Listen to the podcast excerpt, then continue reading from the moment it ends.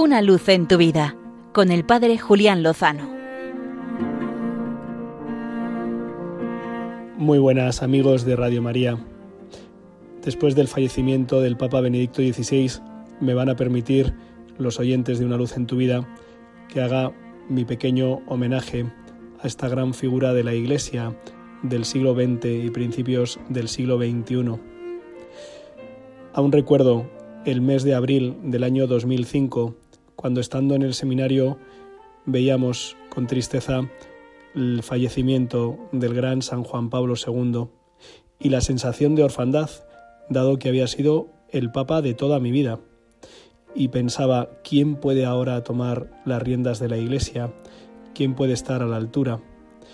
Y recuerdo también cómo la fumata blanca de aquel 19 de abril de 2005 disipó las preocupaciones y las inquietudes con la certeza de que el que lleva las riendas de la Iglesia es Cristo. Y recuerdo nuestra alegría en el seminario, aún sin saber cuál era el nombre del sucesor de Juan Pablo II.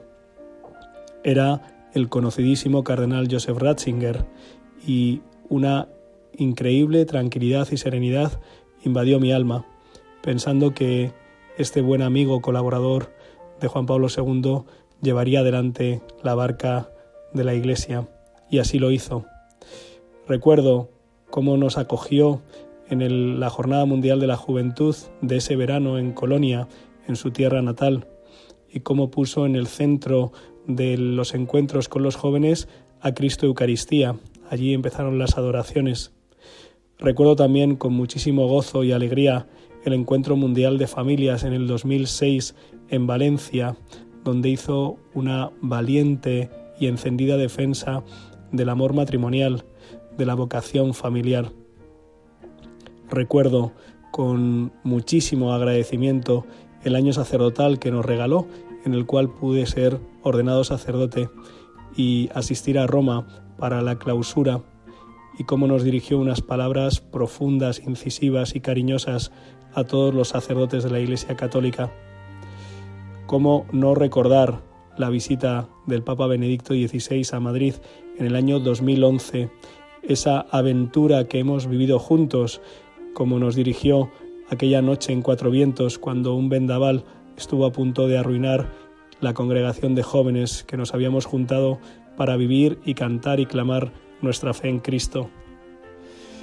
Y por supuesto, cómo olvidar ese gesto de humildad y de confianza que consistió en la renuncia el 11 de febrero de 2013 para seguir sirviendo a la Iglesia, pero esta vez en el silencio, en la ocultación, en la entrega silenciosa.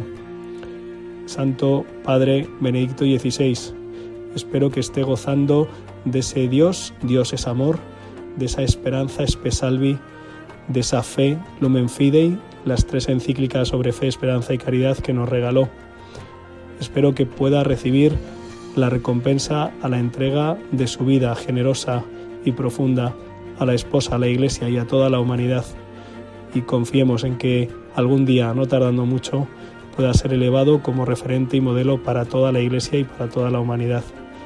Hasta ese momento confiamos y esperamos sabiendo que con el Señor lo mejor está por llegar.